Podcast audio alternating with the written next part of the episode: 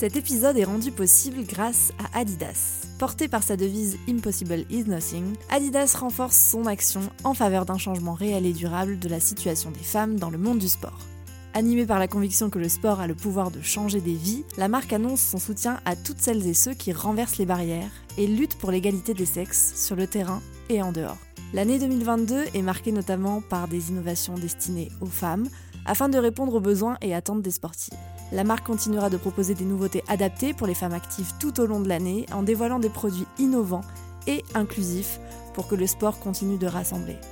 Alors merci à Adidas d'être un soutien dans la vie et la pratique sportive des femmes et bonne écoute. Bonjour à tous, bienvenue dans ce nouvel épisode du podcast Salut ça va? Je suis très heureuse de vous retrouver pour ce nouvel épisode sportif accompagné de Manon, bienvenue. Merci. Et Mathilde qui est toujours là. Je, toujours. Je sais pas si on, on, peut dire que tu es sportivement là, mais en tout cas tu es euh, très engagée sur le sujet du, du bien-être et notamment ce que peut apporter le, le sport, tout Absolument. ça. Donc euh, on va parler de tout ça et on va surtout euh, d'abord apprendre à connaître Manon. Est-ce que tu peux te, te présenter pour ceux qui te, qui te connaissent pas et qui nous écoutent aujourd'hui?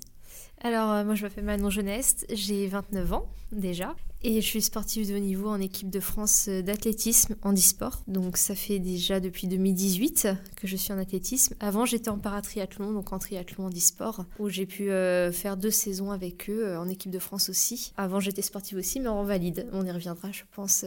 Ouais, sur ton, sur ton parcours. Et justement, on va repartir un petit peu des années en arrière. Comment est-ce que ta relation au sport, elle a, elle a commencé? Comment ça a débuté pour toi? Est-ce que tu as toujours été sportive, tu vois, enfant, ou est-ce que c'est devenu plus tard? Raconte-nous.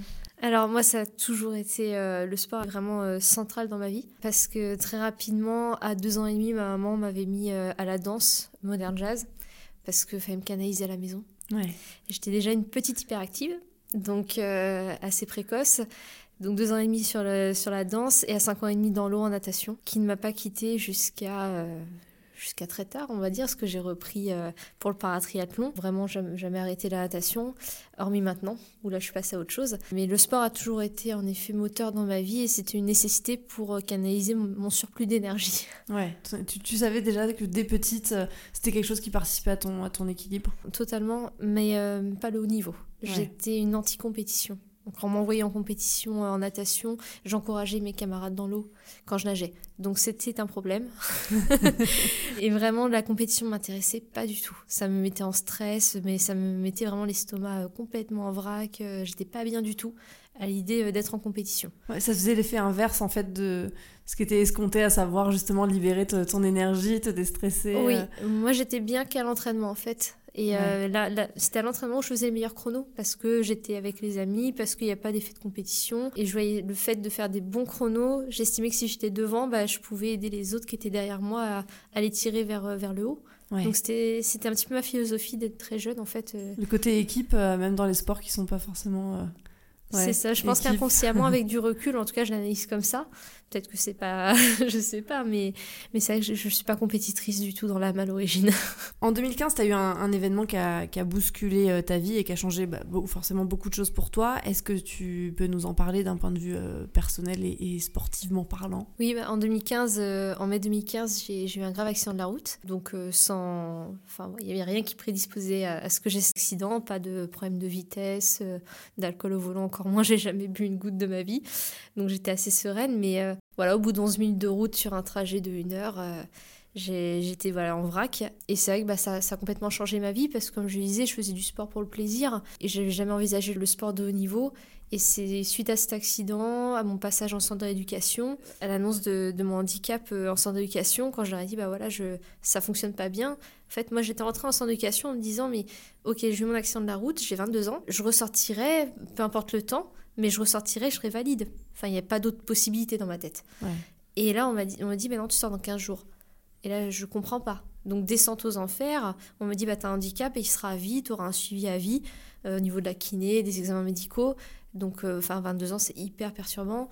Donc là, euh, voilà, rebelote, descente aux enfers pendant 48 heures où je refusais de m'alimenter, de boire. Enfin, j'étais vraiment au, fond du trou. Et là, j'ai une rééducatrice qui a été fantastique, qui a su trouver les mots, qui est venue me voir, qui m'a dit écoute, tous les matins, à 7h30, t'es devant le centre d'éducation avant nous. Il est même pas encore ouvert. T'es une acharnée pendant les exos. Tout ce qu'on te fait faire depuis 5 mois, tu le fais, mais plus que la normale, je pense. T'as récupéré plus que ce qu'on estimait. Donc moi, je pense que tu es assez barré sur les bords pour faire du triathlon. Parce que moi, mm. je fais du triathlon et je pense que ça te conviendrait bien. Je me suis dit, non mais attends, j'ai réappris à marcher. Renaction, je me le sens pas. Parce qu'en mm. plus, j'avais développé une phobie de l'eau, on l'avait traité en centre d'éducation, mais euh, je me voyais pas nager. Mon objectif, c'était de renager avec mes deux bras et on savait que c'était pas possible. Donc je dis non, c'est, je réapprendrai pas sur un bras. Faire du vélo, j'avais pas réessayé et courir, je savais plus faire. Donc elle m'a dit bah on va prendre le temps, je vais te présenter mon entraîneur et si ça match, eh ben, je te propose qu'on essaye ensemble et je serai là pour t'aider. Je serai ta binôme. Et elle a tenu parole. On a rencontré un entraîneur qui m'a dit bah, moi je vois pas où il y, a un problème en te voyant. Alors j'avais encore le bras en écharpe, etc. Je dis bon bah on est parti. On a réappris à nager ensemble, à courir, à, faire du vélo. Même pas un an après, euh, j'étais titrée au championnat du monde de paratriathlon. Donc euh, l'histoire est, et belle dans ce sens-là, c'est que j'ai fait une belle rencontre mm.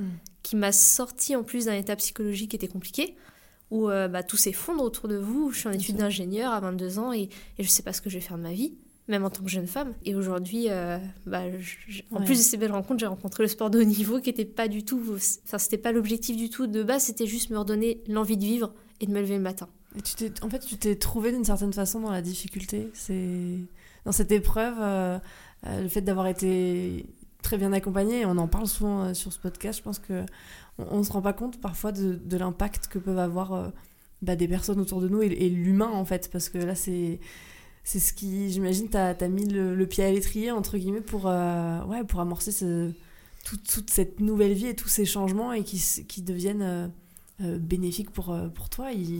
Oui, puis je, pense que dans cet accident, et le, enfin, ça, ça, tu l'as dit, hein, ça a bouleversé ta vie en fait. Donc euh, j'imagine que tous tes repères se sont un peu envolés, euh, tous les projets que tu avais sont un peu partis. Donc c'est bah, reconstruire autre chose avec euh, d'autres moyens. Ce côté-là de j'arrivais plus à me lever le matin, c'est bah, il n'y avait plus vraiment d'objectif, la vie elle avait probablement changé de sens et cette personne-là en fait elle, elle t'a ramené un peu de sens aussi dans ce qui te manquait là en fait euh, par rapport à, cet accident en fait. C'est exactement ça en fait, c'est même plus elle avait changé de sens ma vie, c'est que je ne trouvais plus de sens. Hmm. Tout simplement, j'étais complètement à 5 mois post-accident, j'étais encore complètement bouleversée. J'avais en plus une amnésie partielle, donc j'avais pas tout, je, ne reconnaissais pas les personnes à mon travail. J'étais en apprentissage en, ingénieur au sein d'une entreprise et je reconnaissais pas mes collègues de tous les jours quand même. il y a eu un trauma crânien. Oui, il y a eu un grave trauma crânien, donc ça a été très compliqué à vivre. Et là, en plus, on vous dit, bah, tu seras handicapé à vie. Mais hmm. enfin non, enfin je ne peux pas tout encaisser là en fait d'un coup. là, c'est beaucoup trop. Et, ces belles rencontres, donc là, il y a cette rééducatrice en activité physique adaptée. Il y a eu aussi du coup mon, directeur en entreprise qui a été fantastique avec la mission handicap. Certains de mes collègues ont été mais vraiment adorables avec moi, qui ont pris le temps, qui ne m'ont pas jugé. Et c'est grâce à toutes ces belles rencontres en fait qu'aujourd'hui j'en suis là. Et je les oublie pas ces personnes parce que quand on me dit oui c'est bien, tu as un très beau palmarès, voilà on fait on fait des éloges. Moi j'aime bien répondre aux journalistes, aux personnes qui parlent comme ça, mais c'est pas ma médaille, c'est pas mon titre, c'est le mm. titre d'un collectif. Vous vous rendez pas compte toutes les personnes qui m'ont vraiment aidé à aller jusque là. Bah, il y, y, a tes ressources euh, à toi. Alors peut-être que tu t'es redécouvert cette détermination euh, là quand euh, il y a justement eu ce parcours là après, mais on le dit souvent que l'environnement qu'on se construit autour de soi, il est hyper important et que s'entourer de personnes en fait qui, qui, vont nous tirer vers le haut et qui vont nous accompagner, c'est c'est primordial aussi parce que il y a peu, enfin les gens ne se font pas tout seuls, on se fait aussi avec euh, d'autres personnes. Et c'est ce que tu racontes là dans ton, dans ton parcours, c'est que du coup, ces gens-là, ils t'ont aidé et... C'est une victoire collective, ouais. C'est beau quelque part, tu vois, quand tu nous parlais de ton approche du sport toute petite, tu disais, moi, à, l'entraînement, j'encourageais aussi mes camarades. On sent qu'il y a ce côté-là chez toi où en fait, euh, ben, le sport, oui, euh, t'as un défi personnel, mais en fait, le vrai kiff derrière, c'est le partage avec ben, toutes les personnes qui, qui, comptent, en fait. Et je pense que c'est une, une très belle valeur du sport. Je pense que ça on, peut le dire, c'est le fait de, partager. Justement, comment est-ce que toi, tu as appréhendé la suite une fois que tu t'es dit, bon, bah, il y a une, un petit, une petite lueur d'espoir de se dire, ok, c'est possible, est-ce que c'est un, rêve que j'ai envie d'incarner, tu vois, euh, euh, de reprendre, comme tu disais, euh, ben, le sport, il a d'aller à haut niveau. Comment est-ce que ça s'est déroulé pour toi? Est-ce que du coup, bah, tu as repris les entraînements de façon intensive? Ça a été quoi la euh, la suite J'ai découvert le triathlon, donc je me suis alignée quand après plusieurs euh, mois d'entraînement, tout de même je me suis alignée sur des duathlons, course à pied, vélo, course à pied enchaînée. On n'avait pas encore la natation parce que je voulais pas renager encore. Mm. J'avais vraiment un gros blocage. Et en fait, c'est là où je me suis fait détecter. Ce qui est très étrange parce que moi, j'avais pas demandé du tout la détection et j'envisageais pas du tout le sport de haut niveau. Je me suis fait détecter parce que dans la fédération de triathlon, ils gèrent aussi leur, leur partie en e-sport. Et je ne le savais pas. Je m'étais jamais intéressée à ça. Donc sur, euh, sur un des duathlons, il y avait un handisportif de l'équipe de France qui a vu ce que je faisais et qui s'est dit mais elle a un handicap en fait, cette jeune fille, et elle pourrait venir en équipe de France avec nous. Donc j'en parlais à mon directeur sportif. Et le directeur sportif, du coup, s'est mis en lien avec moi et m'a dit mais Viens passer une semaine de stage. On est en stage équipe de France dans le Sud. Moi, j'étais en Seine-et-Marne. J'ai fait 9 heures de voiture pour aller jusqu'à Saint-Raphaël euh, et les rencontrer et faire le stage avec eux. Donc là, j'avais repris la natation depuis. Et il m'a dit Mais écoute, euh, viens faire le championnat de France. Vraiment, j'ai envie de te voir sur un championnat de France de paratriathlon. Il m'a expliqué leur discipline, etc. Mais je dis, mais j'ai pas le niveau. Enfin, là, je suis avec des personnes qui visent des Jeux de, en 2016, qui visent des Jeux de Rio, ils, sont en pleine sélection. Je dis, mais je suis rien. Il fait, mais viens et on verra. Et je suis à championnat de France. Et en fait, je suis très championne de France ce jour-là. Et il m'a dit, bah, tu fais quoi le week-end prochain? Euh, Bah, rien. La semaine, je travaille, mais le week-end, je fais rien. Bah, tu pars en Espagne, sous le maillot de l'équipe de France. Tu vas faire euh, un paratriathlon au niveau international en Coupe du Monde. Elle lui dit ok, donc première fois que je prends l'avion. et il m'appelle parce qu'il n'était pas sur place, cet entraîneur national. Et il me dit euh, bon, la veille, il m'appelle, il me dit Manon, tout va bien? Je fais oui, bon. Il dit face à toi, il était que deux dans ma catégorie de handicap. Il me dit face à toi, il y a la troisième mondiale. Euh, cherche pas à, la doubler, ça va être un carnage. Elle est bonne, euh, voilà. Par contre, essaye d'être moins de 5 minutes derrière elle, parce que sinon tu marques pas de points au tableau mm. international. Enfin bref. Je suis bon, bah d'accord, je vais essayer de m'accrocher. Il me dit déjà, si tu sors de l'eau, je serai heureux parce que c'est la première fois que tu vas nager 750 mètres de suite et en plus en mer. Je dis oui, c'est vrai que c'est un challenge. la pression. Ouais, non, mais il avait raison, c'est un challenge. Et je sors de l'eau, je m'étais perdue quand même dans l'eau, il y a le kayak qui vient me, me réorienter, etc un enfer. Et euh, je sors de l'eau, je jure, personne comprend, mais j'étais heureuse. En fait, j'avais fini la partie en mer. Je prends le vélo, elle était loin devant moi, mais loin. En fait, je l'ai vue 10 secondes dans l'eau, je pense. Tellement elle était forte, celle qui était devant moi. Et à vélo, il y avait, je sais plus, je crois c'était 5 tours, c'était 5 boucles. Et je la rattrape et je la double. Je me dis, mais je comprends pas. Et à pied, là, je creuse l'écart. Et en fait, je, je lui mets plus de 5 minutes, 5 minutes 30, donc elle a marqué aucun point ce jour-là. Et il m'appelle juste derrière, il me dit Qu'est-ce que tu n'avais pas compris dans ma consigne Je ne t'avais pas demandé de mettre 5 minutes quand même à la troisième mondiale, mais c'est intéressant. et de là, en fait, on a négocié ma participation pour les championnats du monde. J'étais trop récente normalement sur le circuit, mais euh, vu mes résultats, euh, ils ont dit Bah oui, on va l'accepter, on va voir ce qu'il y a à faire. Puis ce jour-là, je suis très championne du monde. Donc c'était, enfin, c'est un concours de circonstances et encore des, des belles rencontres. Parce que ce directeur sportif, cet entraîneur national, a cru en moi, alors que moi-même, je ne savais pas ce que je valais. Quand tu mm. le racontes, on a l'impression que tu, bon, tu t'y vas, mais finalement, euh, tu, tu as tes challenges, aller en mer, tu n'étais pas dans le je vise le titre en fait, c'était toi avec toi-même en fait tu donnais ton mieux. Mais, mais, du coup, euh, au départ, tu disais que la compétition, c'était stressant pour toi. Et, qu'est-ce qui a fait que ça a été possible par la suite? Ce qui est encore favorable chez moi, c'est que je prends pas la compétition comme une compétition. Hmm. Parce que sinon, je le vis mal. Et dans ce cas-là, je ne perds pas. Hmm. Je prends ça comme un jeu. Vraiment, c'est un challenge envers moi-même. Je suis pas compétitrice, par contre, je suis une grosse challengeuse envers moi-même. Hmm. Donc, euh, pour moi, il y a une différence. Une différence. Oui. Et tu te ça compares pas aux autres, en fait, tu te compares à toi. Exactement.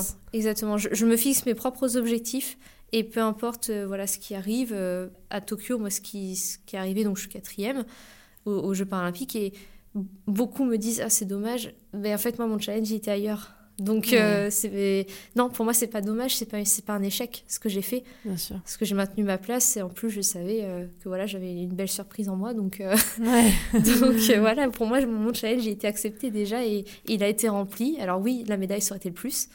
Ça n'a pas été, mais voilà, mon challenge sur le gâteau. Voilà.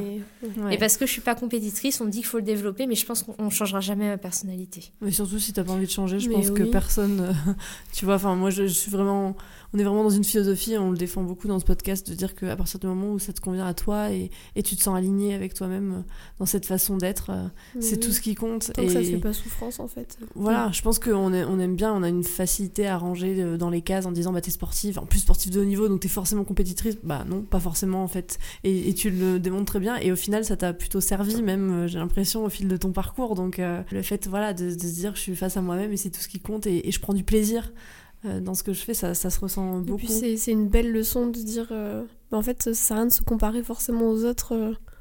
voilà, ton challenge, il est avec toi-même mm. et, et, ta comparaison, elle doit être avec toi-même puisque, bah, en fait, on est tous différents et que forcément, Ouais, t'accordes pas de la valeur forcément parce que tu es meilleur qu'un autre ou moins bon que, que quelqu'un d'autre. Et je pense que ça s'applique totalement à, la vie. Mais justement, en parlant de devise, euh, qu'est-ce que ça évoque pour toi, euh, la devise euh, Impossible is nothing d'Adidas? Ça prend tout son sens parce que parce que, enfin, de par mon parcours de vie, mais comme beaucoup de personnes en fait, par mon parcours de, vie aujourd'hui, je suis sportif de niveau, etc. Mais moi, j'aime bien le rappeler, c'est qu'on a tous notre challenge dans la vie, on a tous des, problématiques. Je dis pas qu'on a tous un grave accident de la route, hein, mais euh, on peut avoir des, problèmes personnels, etc. Et on a tous ces, challenges à relever à un moment donné. Et ça, faut pas l'oublier, on est tous des guerriers, donc euh, on est tous des héros aussi. Donc, quand on arrive à les relever. Et tout ça pour dire que cette devise, apprend tout son sens parce que, enfin, il y a, y a, plusieurs moments où même les médecins me disaient, mais ils avaient dit à maman un jour, euh, elle remarchera pas votre fille. Hmm. Et ça, je crois que c'était la pire chose. Enfin, je les ai regardés, je, ça fallait pas le dire en fait. Et en fait, chaque fois qu'on m'a dit ça, tu pourras pas le faire, ça, tu y arriveras pas, et ben ça, moi, ça me challengeait. Et je me disais, bah, je vais vous prouver l'inverse. Donc, pour moi, vraiment, rien n'est impossible dans la vie. Tant que tu te donnes les moyens, tu vas puiser au fond de toi les, tes ressources, parce que as, bien sûr, tu puises autour de toi, mais les plus grandes ressources que tu as avant tout, c'est mm. aussi celles que tu as au fond de toi. Mais il faut accepter de, aussi de se mettre en danger et de sortir de sa zone de confort pour y mm. arriver. L'entourage est vraiment nécessaire, hein, je dis pas l'inverse. Mais voilà, donc pour moi, cette devise, elle prend vraiment tout son sens parce que j'essaie de l'appliquer, euh, enfin, même encore aujourd'hui même si je suis loin un petit peu de mon accident, ça, ça fait déjà six ans. Mais voilà, sans être loin. Hein, oui, pour certains, c'est très, très court. Mais aujourd'hui, euh, on l'abordera peut-être tout à l'heure, mais J'étais beaucoup, euh, enfin, j'ai entendu des discours euh, sur la révélation que j'ai fait suite à Tokyo. On m'a dit, bah, tu reviendras pas en sport de haut niveau euh, vu que tu es enceinte. J'ai dit, mais ok, c'est votre vision des choses, c'est pas la mienne. Ouais. Euh, toi, as, des... j'ai l'impression que tu as beaucoup de ressources. Comment tu nourris cette confiance en toi? Est-ce que euh, tu as des outils euh, voilà, tu vois, pour des personnes qui pourraient nous écouter, qui n'auraient pas forcément le même parcours que le tien, mais qui auraient envie bah, justement de cultiver ça pour se dire c'est possible? Qu'est-ce que tu utilises au quotidien? Est-ce qu'il y a des petites phrases que tu te répètes? Est-ce que tu as des petits rituels avant tes compétitions Dire que j'ai beaucoup de confiance en moi, je pense que c'est pas vrai. Parce que c'est mon gros problème qui a été diagnostiqué notamment par un prépa mental, où on se rend compte que j'ai zéro confiance en moi. Donc euh, sur, même sur une piste, en fait, je suis pas du tout confiante. Donc c'est pour ça qu'on va puiser les ressources ailleurs. Et ce qui m'aide moi tous les jours, euh, mes petites devises, j'en ai une. Quand je suis arrivée en centre d'éducation, on m'a présenté l'équipe et j'avais un, jeune, euh, un jeune éducateur aussi en activité physique adaptée. Donc c'est dire qu'ils sont importants dans un centre d'éducation, ces personnes-là. Il avait mon âge et il me dit écoute, il me présente le centre, etc. Et puis j'étais un petit peu déphasée, il hein, faut être honnête. J'étais pas en mon état le meilleur. Et il me dit bah voilà, on est vendredi. Je t'ai présenté le centre, je t'ai présenté comment nous on fonctionne. On a énormément de demandes pour ce centre. Comme tous les centres d'éducation, c'est hyper long euh, pour mmh. rentrer, etc. Et moi, notamment, je veux focaliser euh, mon énergie sur les personnes qui sont méritantes, qui souhaitent se battre. Donc, tu as 48 heures pour euh, choisir, tu as tout le week-end. Soit tu te bats, soit tu te laisses abattre. Je le regardais, je fais, alors je comprends pas. Il me dit, bah, en fait, soit tu te bats et on va se battre ensemble, et on va aller chercher le meilleur mmh. avec toi pour te redonner un quotidien possible euh, et, plus confortable que ce qu'il est actuellement, moins douloureux, etc. Bah, soit tu te laisses abattre et tu vas, tu vas végéter sur ton canapé et puis tu, tu vas te laisser sûrement crever. Donc, euh, mais fais ton choix et euh, si tu décides de te battre, bah, lundi tu reviens en centre d'éducation et tu vas ramasser, clairement. Le temps qu'il faudra, tu ramasseras. Mais on sera avec toi et on ramassera avec toi parce que tu vas souffrir. Il y, a, des moments, mmh. ça va être compliqué, tu vas pleurer, c'est sûr mais on fera pas ça de, de, gaieté de cœur, mais il faudra y passer parce que ça va être, ça va être dur. C'est un combat. Il fait soit tu te laisses abattre et donc lundi tu reviens, on signe ta décharge, t'es majeur, t'as 22 ans. T'as le droit de dire je veux pas. Et ce discours-là, il m'a marqué. Hmm. Et c'est ma devise, c'est sans, sans se battre, sans se s'abattre. Et ça, ça me porte depuis 2015. Euh, et ce rééducateur vraiment m'a marqué là-dessus. Je peux vous dire 48 heures à réfléchir là-dessus, c'est long. Donc euh, ouais. c'est vraiment ma devise. Et, et aujourd'hui, quand je, je, sais le matin, alors après je vais pas dire que tous mes matins sont difficiles parce que c'est faux, mais il y a des jours où c'est plus compliqué que d'autres, forcément, comme tout le monde et pour diverses raisons. Et ben je repense à ça et je me dis aujourd'hui j'ai la chance d'avoir, euh, enfin je, suis mariée, j'ai un mari qui est formidable, j'ai un entourage qui est excellent au niveau sportif, j'ai la chance de, de, vivre une passion sportive quand même, à haut niveau en plus, d'avoir déjà visité plusieurs pays alors que j'étais jamais sortie de la France, j'ai jamais pris l'avion avant. J'ai déjà fait mes premiers jeux, j'ai fait des championnats d'Europe, des championnats du monde. Enfin, je suis pas à plaindre, j'ai la chance, j'ai un métier, euh, j'ai réussi à finir mes études d'ingénieur, j'ai un métier à temps plein à côté. Enfin, que et tu t'es battue aussi pour tout ça et mais ça me parle en fait ce que, ce que tu dis là, parce que bon, je vais faire le parallèle avec euh, moi ce que je fais en thérapie, mais c'est vrai que souvent quand on me dit mais c'est pas facile, et je dis bah non, en fait c'est pas facile. Et en fait on va faire un travail qui va être difficile, et des fois ça va être dur, mais en fait il faut pas lâcher, parce que à l'issue de ce travail, il y aura quelque chose de mieux, a priori. C'est un passage qui, euh, peut être douloureux. Oui. On le dit souvent quand on sort de sa zone de confort, quelque chose qui est connu et, on, rencontre de nouvelles personnes, on actionne des changements. C'est effrayant en fait. Et c'est normal que ce soit effrayant parce que bah, pour notre cerveau, euh, c'est nouveau. Et... Oui, et puis c'est difficile, ça demande du travail, ça demande de se dépasser, ça, ça demande de se donner, ça demande d'aller euh, dans des endroits où on n'était jamais allé. Mm. Et, de se confronter à des choses euh, voilà, auxquelles on ne s'était jamais confronté. Parfois c'est dur parce que ça nous sort de nous-mêmes, mais au final, on le fait et on le sait pourquoi on le fait. Ouais, et justement, c'est ce qui donne ton parcours très inspirant. Est-ce que toi, justement, euh, tu as des, des, personnes dans le milieu sportif qui, qui ont pu t'inspirer, qui t'inspirent encore aujourd'hui Et quand tu regardes voilà, ce qu'ils ce qu'ils font ou ce qu'elles font, euh, tu te dis, ok, c'est possible Alors, moi, j'ai un sportif, euh, en effet, qui m'a toujours inspiré. qui est à la retraite maintenant, mais qui est encore très très investi sur en plus des sujets qui me parlent énormément, c'est Stéphane Diagana. Stéphane Diagana qui a eu un parcours euh, très atypique quand même, faut, mhm. faut se le dire. Ça a été un sportif d'exception déjà pour, pour la France. Et c'est ce, grave accident qu'il a eu au cours de sa carrière. Et quand j'ai eu l'occasion de parler avec lui, et il me l'a évoqué, il m'a dit, mais Manon, euh, j'ai cherché ce record que j'ai trouvé, mais euh, je l'ai cherché pendant des années, j'ai eu mon accident, et c'est après mon accident que je l'ai décroché. Mhm. Ouais. Et là, en fait, ça m'a tout de suite parlé. Et je me suis dit, ouais, bon, bah voilà. ouais, il y avait, il y avait quelque chose qui vous connectait d'une mm, certaine façon. Oui, et, mm. puis c'est quelqu'un de très gentil, très humble, très accessible, qui a envie encore de faire bouger les choses sur, de, sur plein de thématiques en lien avec le sport, euh, le sport de haut niveau euh, et les études. Donc en plus, moi, ça me parle énormément parce que j'ai voulu poursuivre mes études malgré le sport de haut niveau et c'est vrai que c'est pas une chose facile. Donc euh, voilà, il y a plein de choses qui nous relient avec Stéphane, mais, mais, mais surtout, c'est quelqu'un de foncièrement gentil euh, et, son parcours, pour moi, est, juste mythique, vraiment. C'est bien, ça fait une personne euh, inspirante de mm, plus, mm. euh, voilà, qu'on partage ici. Est-ce que bah, dans le milieu sportif, tu trouves que c'est un milieu qui est inclusif, notamment pour les femmes? On, en parlait un petit peu tout à l'heure, mais euh, tu es enceinte actuellement, tu attends un heureux événement. Bah, la, maternité fait souvent partie euh, de, de la vie des femmes. Est-ce que tu trouves que le milieu sportif, d'un point de vue plus global, est inclusif pour les femmes? Et comment est-ce que toi, t'appréhendes bah, cette poursuite de carrière sportive euh, en étant maman Est-ce que tu te dis que voilà, c'est terminé pour toi? Mais je crois avoir déjà la réponse. je crois que c'est tout le contraire. Est-ce que tu peux nous parler un peu de ça? Alors, moi, c'est vrai que déjà, nous, en handisport, euh, le inclusif, on, le vit un peu différemment. Donc, il n'y a, pas cette, euh, cette distinction entre euh, les sportifs hommes et femmes, parce que déjà, on a ce, ce poids, faut le dire, de vouloir être inclus en tant qu'handisportif sur des compétitions valides ou autres. Et on y arrive de plus en plus, hein. ça, se démocratise, c'est chouette. Mais euh, on sait très bien qu'il y a un gros problème de médiatisation, etc. Donc euh, déjà, on a, on a ce combat-là. Mm. Donc heureusement, fort heureusement, on n'a pas ce problème euh, entre hommes et femmes. Il n'y a pas du tout cette disparité en handisport. Enfin, moi, je le ressens pas du tout. Je l'ai jamais ressenti. Mais aujourd'hui, c'est vrai que l'annonce de ma grossesse, elle a été bien prise. J'ai eu beaucoup de chance par mes partenaires, par ma fédération.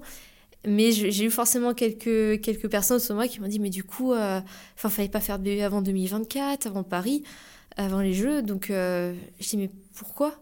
Bah, hmm. Parce que tu t'enlèves un an. Euh. Oui, mais en fait, ce que vous ne comprenez pas, c'est qu'une femme qui est frustrée, une sportive de haut niveau qui est frustrée dans sa vie personnelle, elle performera pas. Hmm.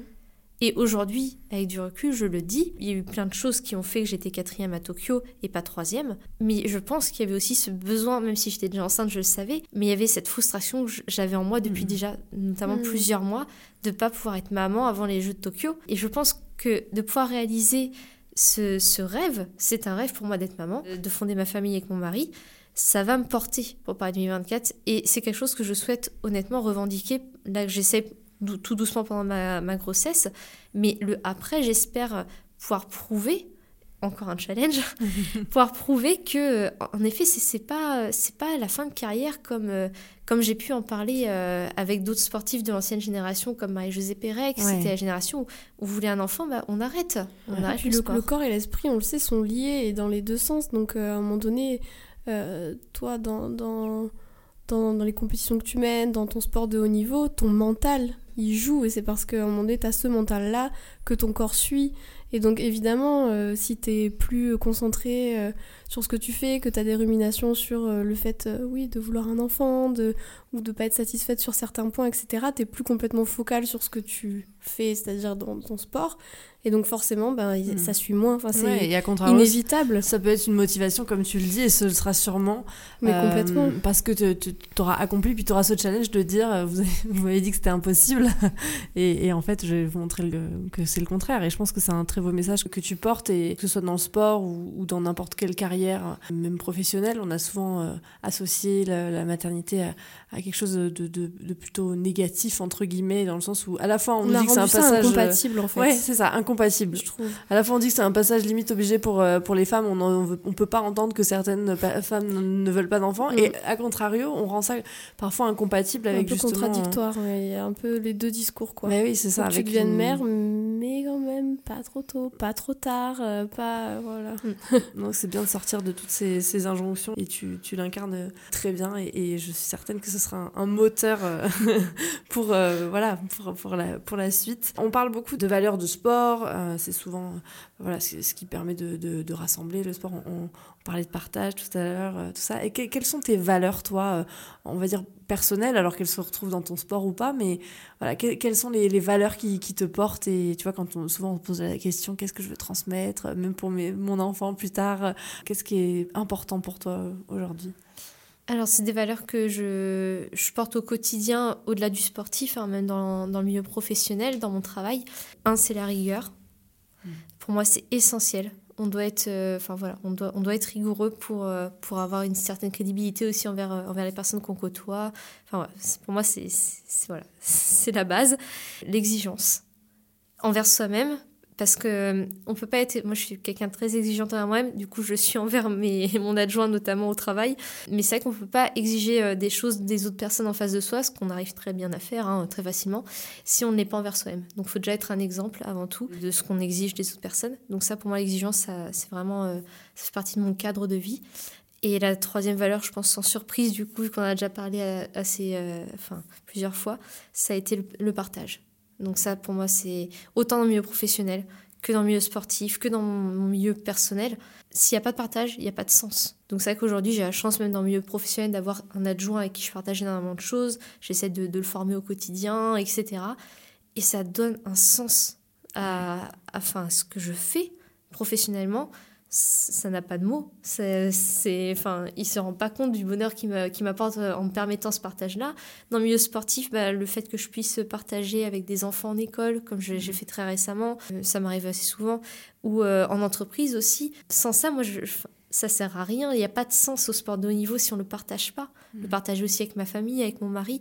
Si on n'est pas dans le partage tous ensemble sur ma carrière sportive, moi j'arrête en fait très clairement. Ouais, c'est ce qui, mm. guide et qui donne de la valeur à, tout ce que, ce que tu fais. En fait, donne euh, du sens. Ouais, ce sens-là et ces valeurs que tu portes personnellement, en fait, on les retrouve tout à fait dans ta pratique du sport. Et je pense que c'est pour ça que tu es si aligné avec toi-même. On en parle souvent, mais quand on, on a des valeurs fortes qu'on incarne et qu'on arrive à vivre euh, au travers de notre personnalité et de nos passions, euh, c'est ce qui, souvent, c'est une bonne recette pour le bonheur, même s'il n'y a pas de, de, baguette magique. Mais alors, qu'est-ce qu'on peut te souhaiter euh, dans tes objectifs personnellement et sportivement parlant euh, pour les années à venir? Pour les années à venir, ça va faire long, mais.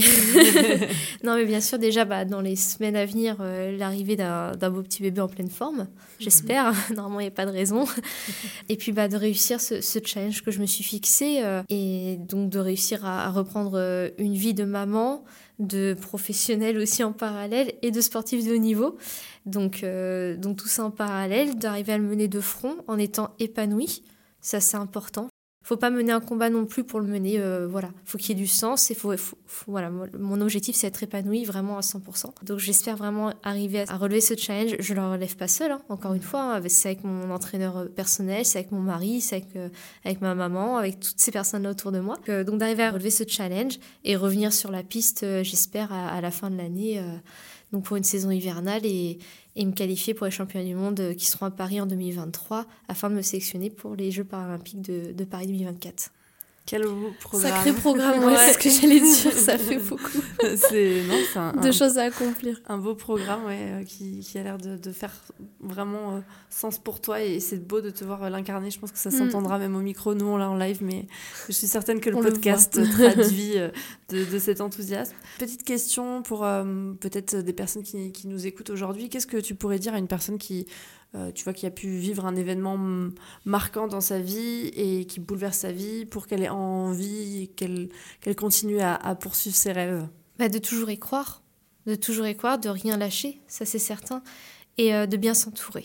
On y revient, hein, mais Mm. c'est ça c'est la base, c'est la base parce que c'est souvent dans ces moments de fragilité aussi quand on traverse un événement, on est toujours très fragile, où on peut faire euh, des bonnes comme des mauvaises rencontres, et c'est là où il est important de faire du tri et de bien Ouais. s'entourer. Complètement. Donc euh, de s'entourer de personnes fiables sur qui on va pouvoir compter pour les mois, les années à venir. Et aussi, c'est accompagné comme ça qu'on va se rendre compte de la beauté des choses et, de leurs valeurs. Et savoir se satisfaire aussi de choses simples, tout simplement. Ne pas, ne pas viser la lune quand, quand par moment le, le bonheur, c'est aussi, c'est juste d'avoir euh, sa famille autour de soi, de, de passer des week-ends tranquillement à la maison. Ça fait du bien Ouais. aussi, hein, je le reconnais. C'est c'est bien l'avion, mais, euh, mais voilà. Non, mais tout ça pour dire que c'est c'est important de savoir se recentrer aussi et, euh, et de savoir réellement ce qu'on veut et ce qui donne du sens à notre vie. Moi, je suis inspirée par des personnes, comme je l'ai évoqué, comme Stéphanie Agana. Il faut pas non plus euh, essayer de de ressembler à ces personnes-là à 100%. Il faut donner du sens en fonction de ce qu'on nous, on souhaite être nous-mêmes, Mm. tout simplement. Et ça, c'est important de savoir dans quelle direction on veut aller, de s'y tenir et de bien s'entourer pour y arriver. Merci beaucoup pour euh, tous ces, tous ce super, partage. Belle conclusion. Ouais. J'adhère.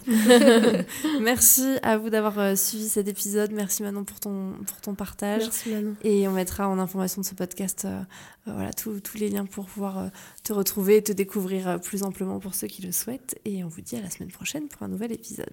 À bientôt. N'hésitez pas à vous abonner au podcast, le partager autour de vous et le noter sur toutes les plateformes d'écoute. À bientôt